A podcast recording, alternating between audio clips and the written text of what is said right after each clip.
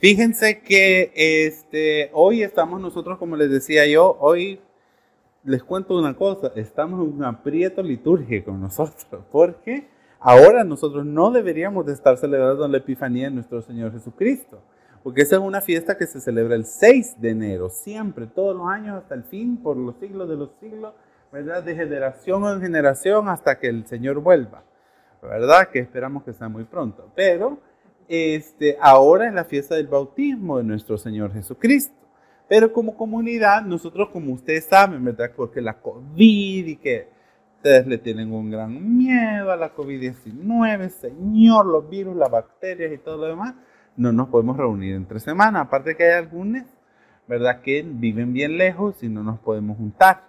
Y virtual, pues como que ya habíamos propuesto, ¿verdad? Que las fiestas de la iglesia no las íbamos a hacer de forma virtual, sino que presencial. Ahora, lo importante de esto, y fíjense bien, este creo que quiero yo que sea la, la última vez del año en que me toca hacer una predicación tan litúrgica, tan, tan teológica como esta, pero fíjense bien, a la reflexión que quiero compartir con ustedes ahora la he titulado Cuando el hecho se convierte en leyenda y la leyenda en fantasía. Fíjense qué interesante es. Y les cuento una cosa, como ustedes ya saben, los que vienen, ¿verdad?, de las iglesias históricas o litúrgicas, nosotros dividimos el tiempo de la iglesia, todo el año litúrgico, en estaciones, en periodos cortos de tiempo, en los que nos dedicamos a estudiar la vida de Jesús de manera específica. Yo siempre le digo a la gente que viene del contexto evangélico y que nos visita, mire, si usted de verdad nos dice, ay, no, ustedes están católicas, que feas, ustedes o la Virgen le falte, cosas así, Está bueno, créalo, piénselo, pero mire, no se pierda la oportunidad de dedicar todo un año de su vida. Yo le invitaría que hiciera tres años, ¿verdad? Pero este, a, estudiar la vida de Jesús un año completo, desde su nacimiento hasta Pentecostés. O sea, esa es una oportunidad que creo que todo cristiano debería tener. Entonces, fíjense, la primera estación del año fue el Adviento, ¿verdad? El advenimiento, cuando conmemoramos el tiempo en el que Jesús vino la primera vez, ¿verdad? La, primera venida y nos preparamos para la segunda venida de Jesús, ¿verdad? Cuando decimos en el credo, ¿verdad? Y de nuevo vendrá con gloria para juzgar a vivos y muertos y su reino no tendrá fin. La siguiente estación litúrgica es la Navidad. La Navidad que comienza exactamente el día de la Natividad ¿verdad? Que es el 25 de diciembre y termina el 6 de enero, que es la fiesta de la Epifanía. En esa estación nosotros como iglesias, como cristianos, debemos meditar acerca del misterio de la encarnación. Y yo se los vivo diciendo y no me cansaré de decírselos, ¿verdad? No seamos cristianos ignorantes.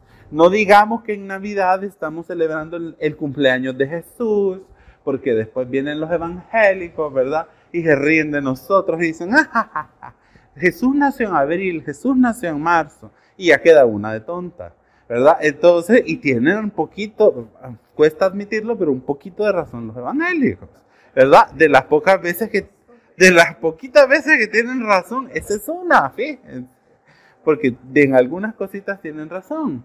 Entonces, en, en la estación de la Navidad nosotros celebramos el misterio de la encarnación cómo Dios se hace hombre en nosotros, cómo toma Jesús.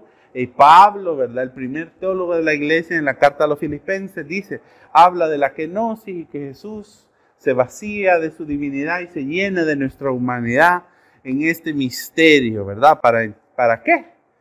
Para entender nuestra vida, para entender lo que dice Pablo en la lectura de hoy, en ese misterio del Evangelio, que es el verdadero Evangelio. La estación de la Navidad ya terminó, terminó el 6, así que ahora ya no nos vamos a decir feliz Navidad, ¿verdad? Teníamos hasta el 6 de enero para hacerlo. Ahora, si usted tiene su árbol de Navidad puesto en su casa, es porque usted es una persona la gana, quítalo, ¿verdad? Se quita el 6 de enero, ¿verdad? Y usted lo tiene que poner el primer domingo de Adviento, y si no lo puso el primer domingo de Adviento es porque de verdad está mal organizada de usted con el calendario litúrgico. Pero ya no debería estar ahí. Ahora estamos en la Epifanía de nuestro Señor Jesucristo. Esta es la siguiente estación en el calendario litúrgico. Epifanía viene de una palabra griega que significa revelación, que significa aparecimiento, que significa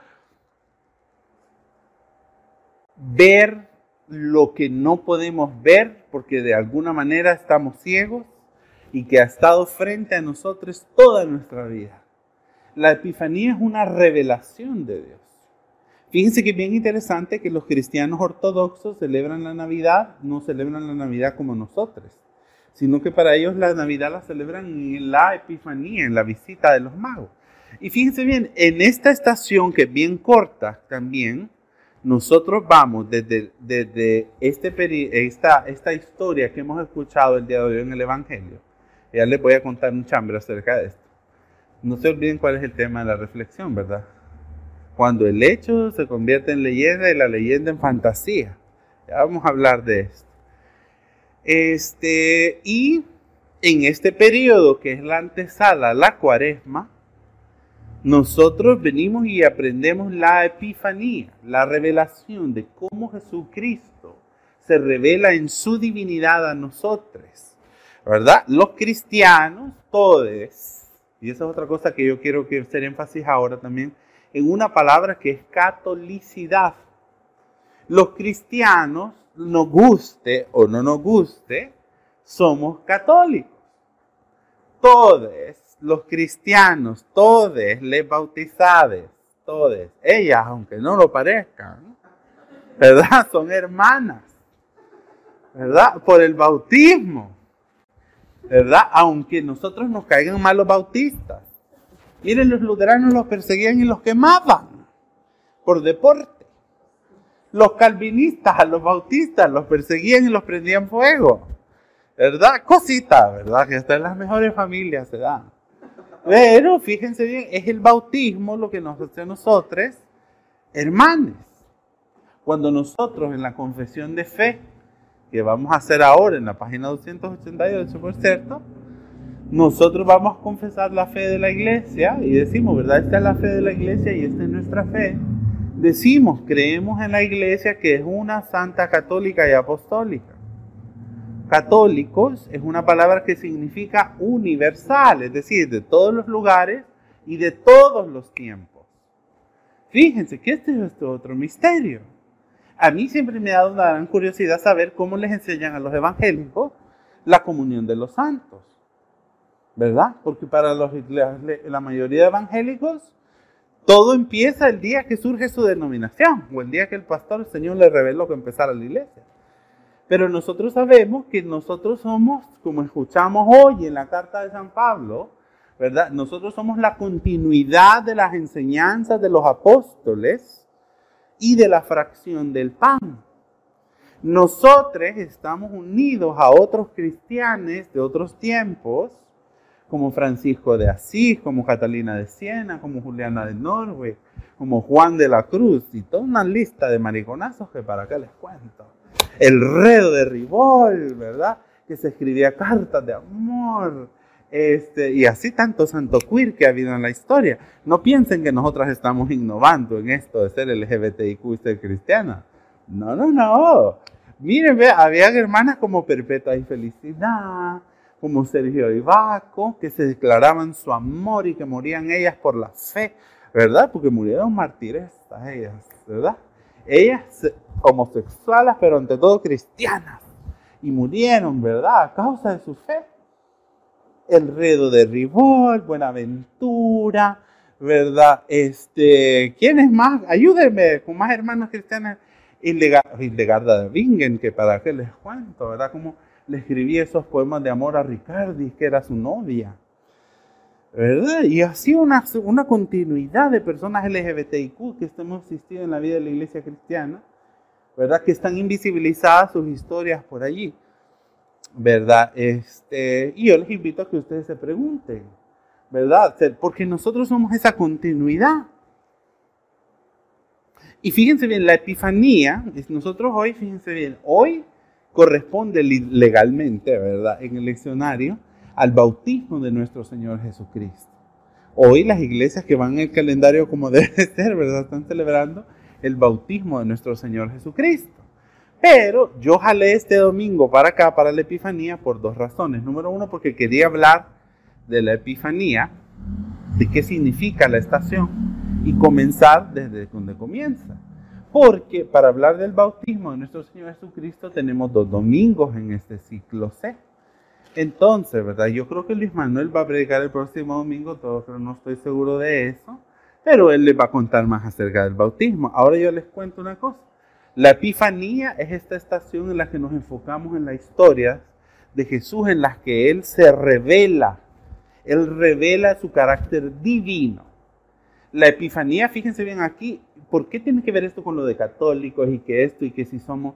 Esta historia que nosotros hemos escuchado el día de ahora, fíjense bien curiosamente, ahora sí ya me pongo teólogo, es, es una de las historias más oscuras de la vida de Jesús.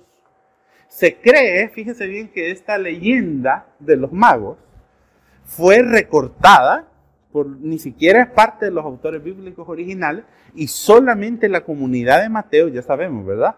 Que los evangelios no los escribieron una persona, las escribieron comunidades de fe y se empezaron a escribir 190 años después de que Jesús había muerto, que Jesús había vivido.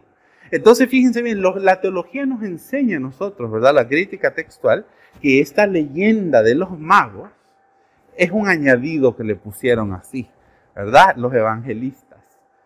Pero qué interesante si ustedes se fijan hoy.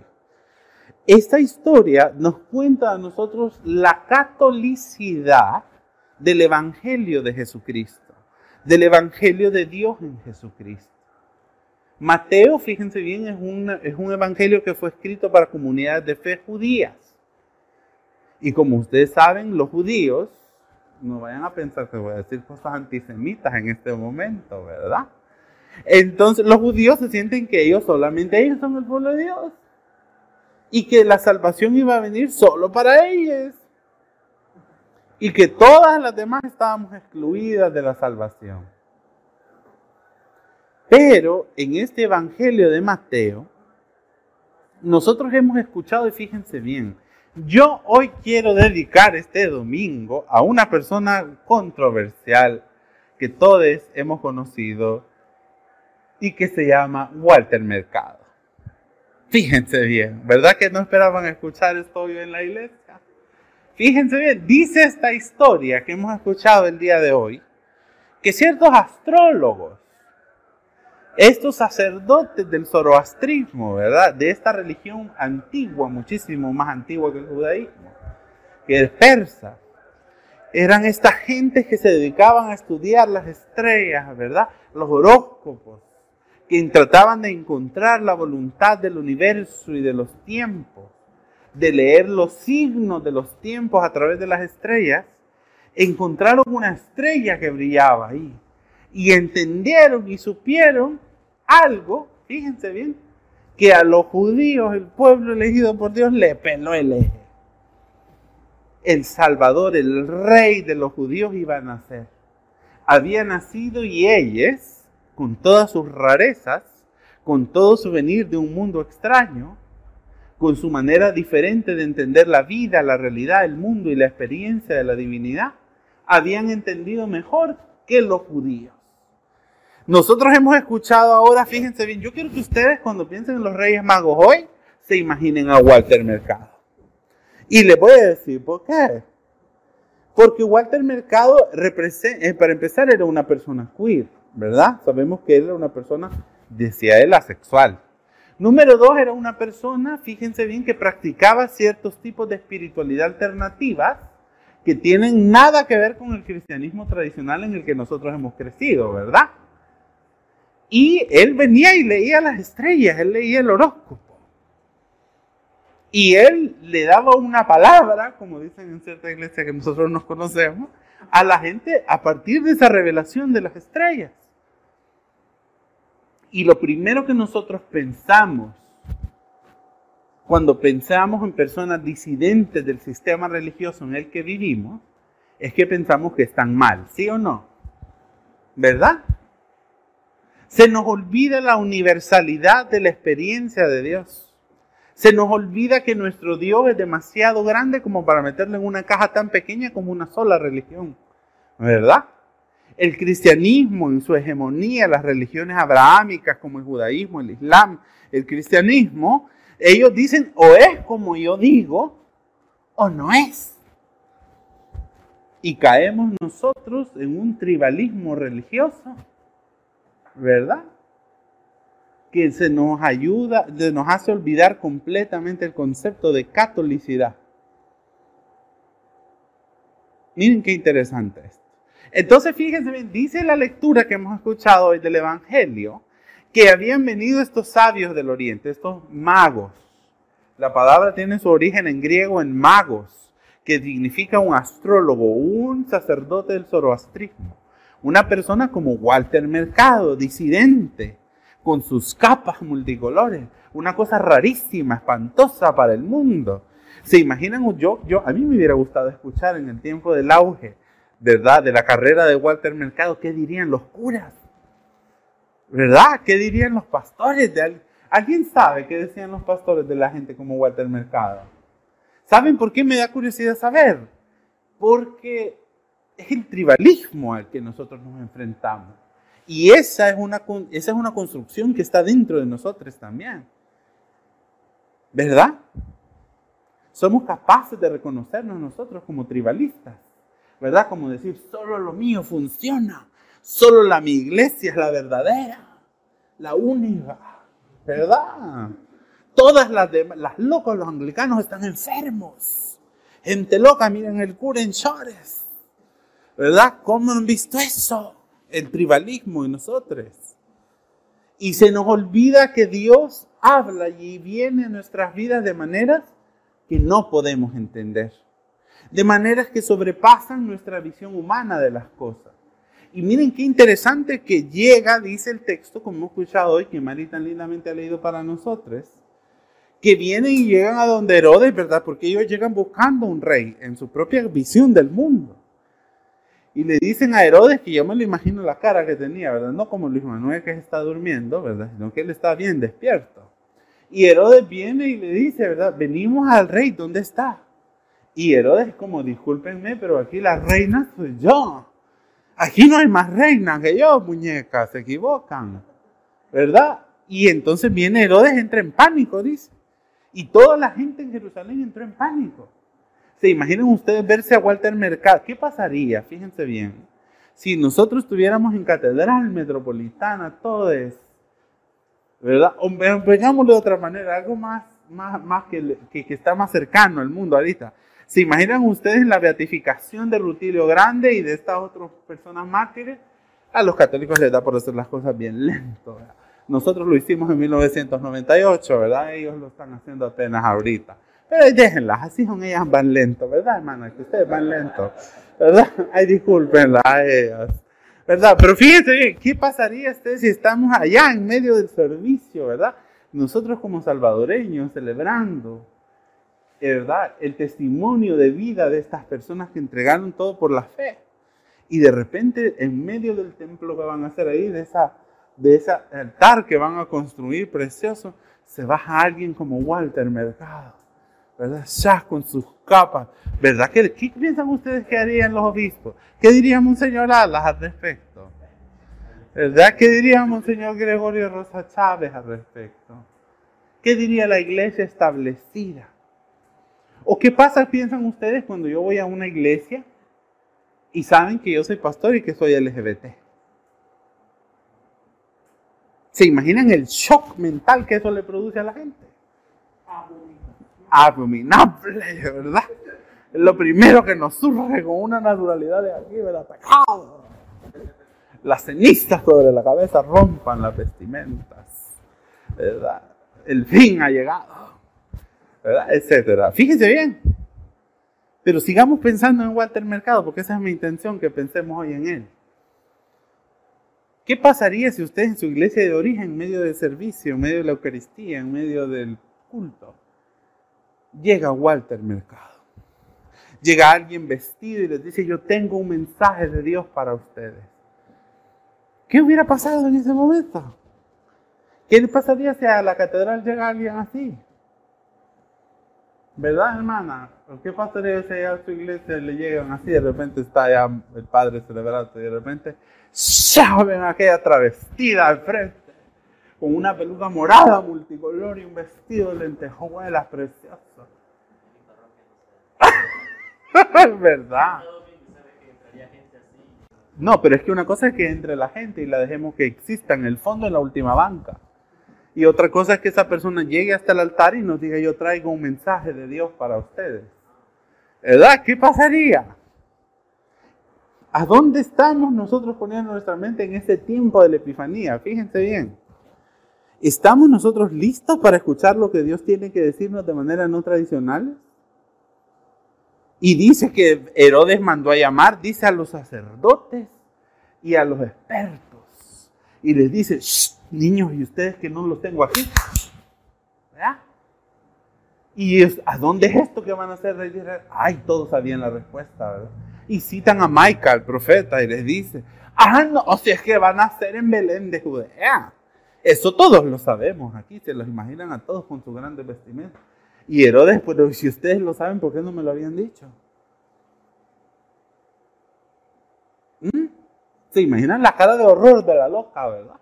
De pensar que su reino estaba, su corona estaba en velo ahorita, este momento.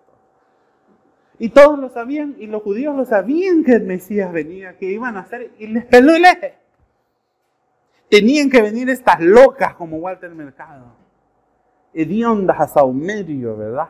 aceite a poción, que ofende a olor a puro, a decir que el rey había nacido. Qué lindo el Señor. ¿no? ustedes no les encanta que nosotros tengamos un Dios que es extrovertido, un Dios que le encanta hacer cosas tan locas. Porque a mí me encanta ser cristiano, por eso Dios tiene un sentido del humor que me fascina.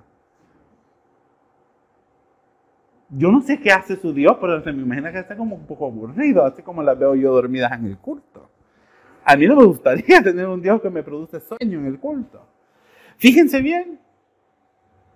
Y hoy nosotros estamos aquí. Y dice, fíjense bien. Y quiero solamente hacer una breve lectura política de este evangelio. Y dice, ¿verdad? Que Herodes el hipócrita les dice, vayan y busquen al niño porque yo veo que ustedes, aunque son más raras o más entendidas que estas, ¿verdad?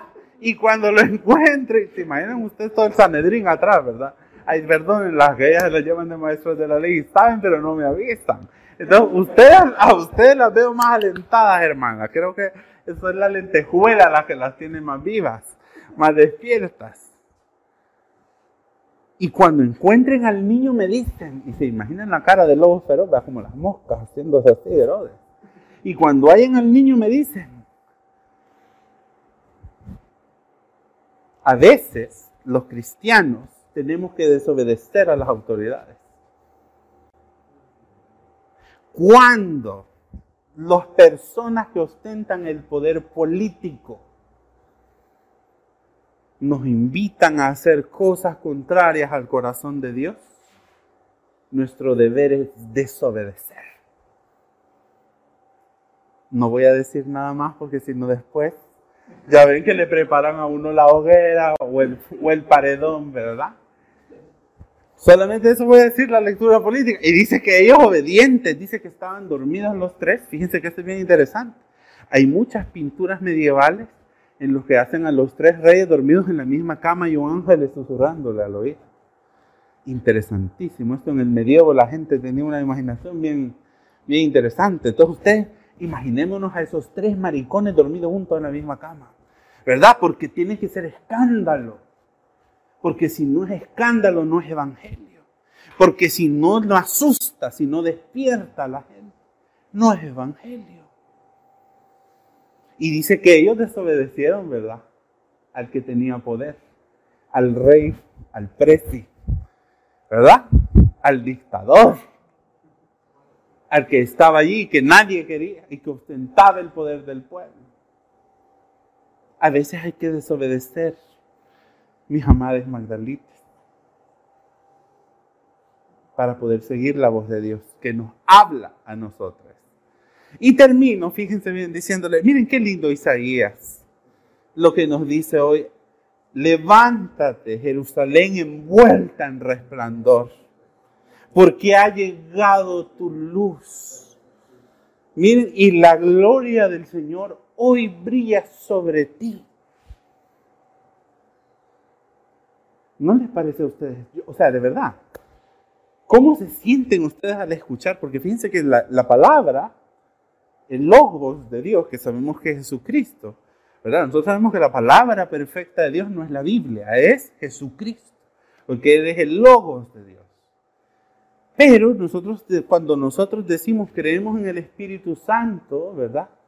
Señor y dador de vida que procede del Padre del Hijo y que con el Padre del Hijo y recibe una misma oración y gloria y que habló por los profetas.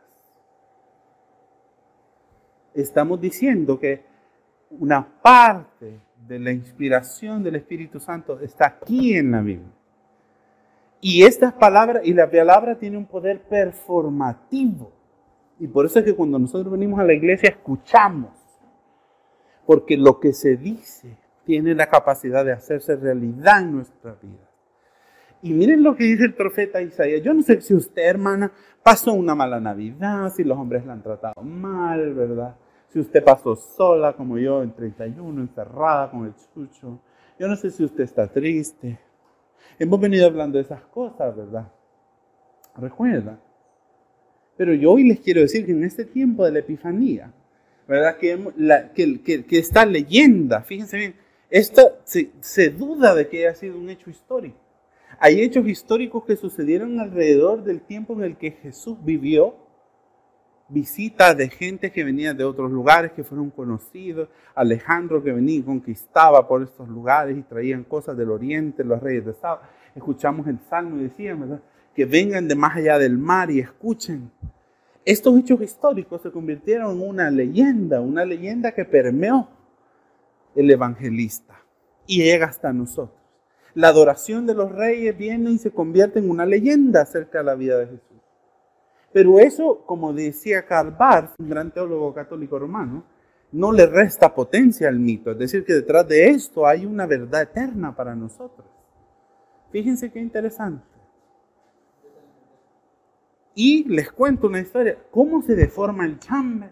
¿Verdad? Porque dicen que hay uno que es negrito, uno que se llama Melchor, otro que se llama Baltasar y el otro, ¿cómo que se llama? Gaspar. Gaspar. Fíjense cómo es el chambre. Abróchense el cinturón. El cristianismo todavía estaba siendo perseguido, ahí por alrededor del año 200 y 300. Después se establece con Constantino y Helena, la mamá de Constantino, del emperador, se da la tarea de ir a buscar los lugares santos a la tierra, a la verdad, a la tierra santa. Y va y busca los lugares. Aquí, miren, aquí nació el santo niño, le dicen. Ah, pues hagamos una iglesia, aquella mujer piadosísima, ¿verdad? La Olga Miranda de su tiempo piadosísima, piadosísima. Yo les pongo ideas modernas para que ustedes, ¿verdad? Se las imaginen como eran. Entonces ella llegaba con sus botox, con su dinero, ¿verdad? Y llegaba y construía una iglesia aquí. Dice la leyenda que Elena no solamente fue ahí, sino que fue hasta Persia. Porque le dijeron, fíjese que aquí en Persia están las reliquias de los magos. Y eso fue en el año 400, por ahí, imagínense. Dice que entonces Elena se trajo con ella para Constantinopla las reliquias de los magos.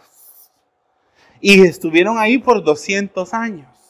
Y después de esta fueron enviados a Milán por petición de un obispo. Y estuvieron en Milán por 800 años.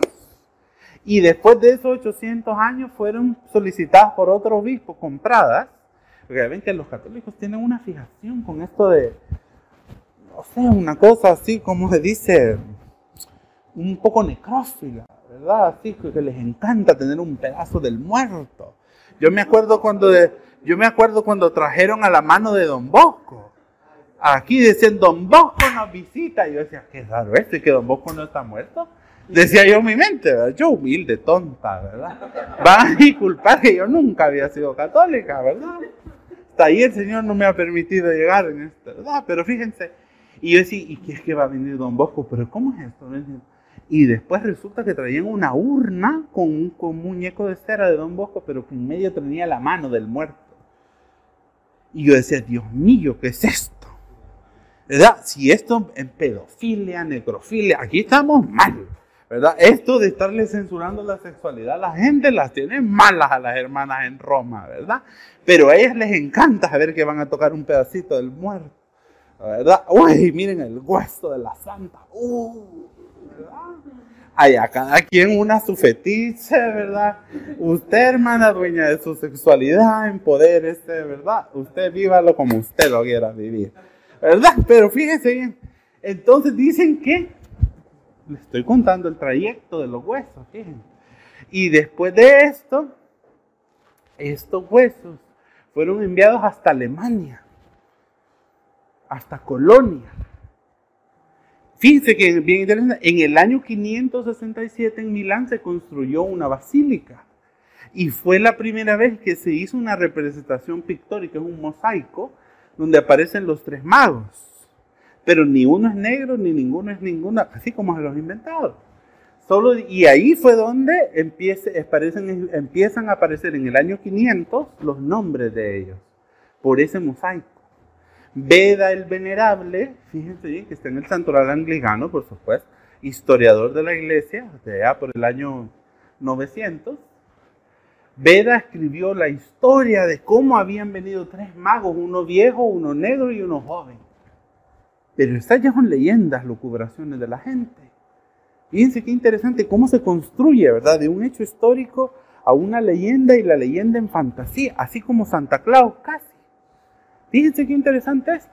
Y Veda lo recoge, ¿verdad? Y como la palabra de Veda, el venerable, era la historia de la iglesia, ¿cómo, cuestionaba eso? Uy, Dios guarde. Y ya en Colonia construyen la Catedral de Colonia, ¿verdad? Preciosísima, una de las iglesias más bellas de Europa. Si ustedes quieren ir a ver, vayan a ver el relicario de oro precioso donde tienen puestas los huesos de los reyes magos. En la iglesia, tío, en la iglesia copta se supone que eran 12 magos. Fíjense que es bien interesante. Porque la Biblia no dice en ningún lugar cuántos eran ni de nada. Todo se convierte en un mito. Esto es un no saber para dónde va la historia. Fíjense. Y ahí están en Colonia hasta el día de hoy. Y cuánta leyenda hay, como que Santa Claus, ¿verdad? Imagínense, este, eh, Nicolás, obispo de Mira, en el año 400, ¿verdad? Era un obispo de la iglesia, murió por su fe y llegó a ser el muñeco de la Coca-Cola. Miren el capitalismo, cómo, cómo trae estos, estas imágenes, ¿verdad? Religiosa y las convierte después en propaganda. Y ahí tienen a Santa que vive en el Polo Norte ahora. Imagínense cómo pasó esto. El hombre vivía ahí a la vuelta de Chipre y ahora resulta que vive en el Polo Norte. Y gente del Mediterráneo lo llevaron hasta la punta de arriba. Viven con los hostos, con la señora Claus, tiene un trineo rojo y toma Coca-Cola. Miren cómo son las cosas. Y los renos que vuelan con la nariz roja. Miren qué interesante. Magdalitas, con esto yo lo que quiero hacerles ver es una cosa. Este, y con esto termino. Hoy sí, ya prometo solemnemente callarme. Fíjense bien, en este tiempo de la Epifanía, por favor, que Jesús se revele a sus vidas de la manera más real posible. Que las leyendas de las cosas que han pasado en nuestras vidas en las que hemos visto la mano de Dios alguna vez, no se conviertan en una fantasía que motiva nuestra fe a seguir adelante. Que Jesús venga a nosotros en este tiempo de la Epifanía que podamos ver a Jesús real. Y quiero citar a Elías Azamas. Espero que nos vaya a escuchar, hermana, usted la reflexión. Fíjense, Elías dice, tenemos que creer en un Dios que podemos ver, en un Dios tangible, en un Dios real. Y la hermana tiene razón. ¿En qué Dios quieren creer ustedes? En un Dios que fue un hecho histórico porque se convirtió en una leyenda y que después ahora es una fantasía que está allá puesto en un altar que solo vemos de lejos. Hay unos cristos preciosos que insisto, ¿verdad? Aquella necrofilia pero institucional allá, cada quien, ¿verdad? Pero, ¿es acaso Jesús una realidad hoy en sus vidas?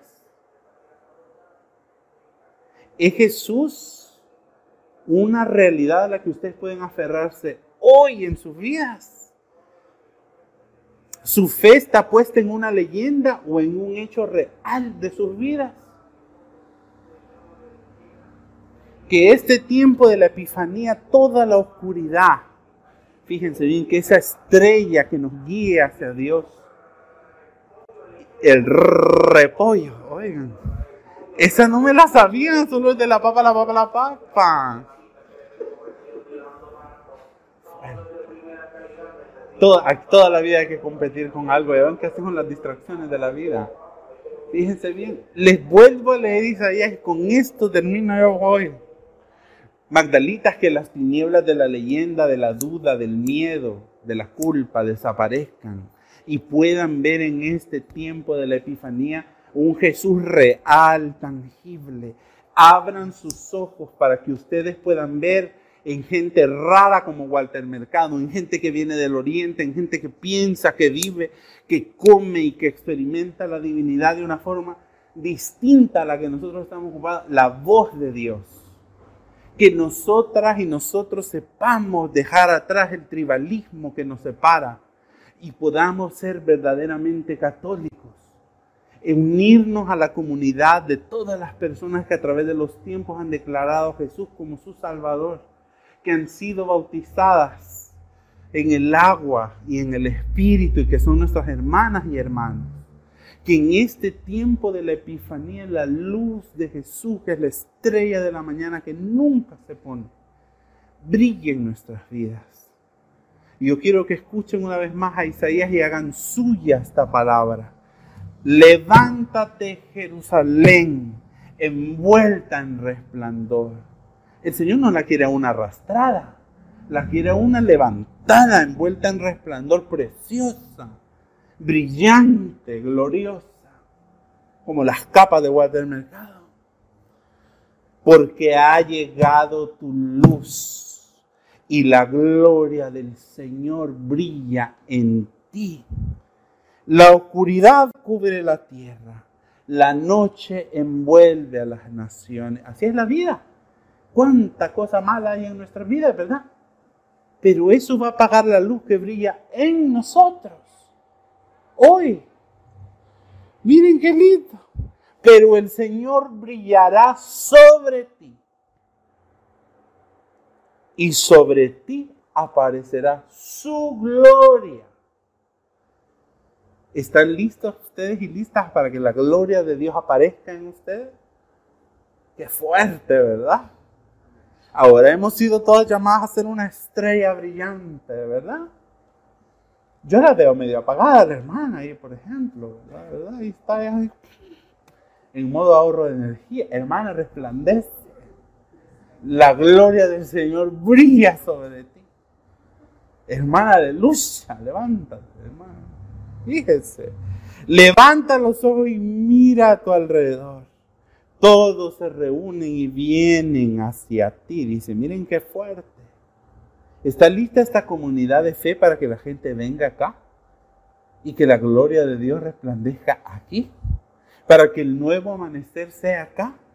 El nuevo amanecer de la humanidad, de la comunidad LGBT sea acá. ¿O estamos así, en modo ahorro de energía todavía? Por las fiestas, por el año nuevo, por los problemas de la vida. ¿Cómo estamos?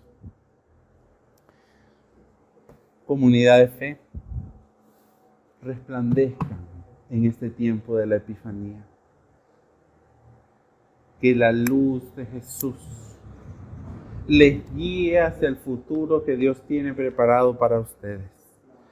Aprendamos a encontrar a Dios en las cosas más raras que nos puedan suceder.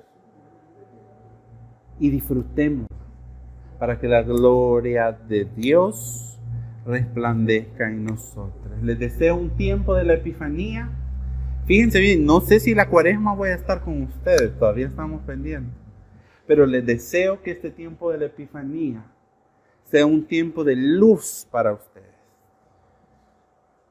Que puedan ver la estrella que les guía hacia el destino que Dios tiene para ustedes. Hacia su vida. Resplandezcan Magdalitas porque su luz ha llegado. Y esa luz se llama Jesús. Y solamente en Él podemos encontrar el resplandor del Padre. Amén.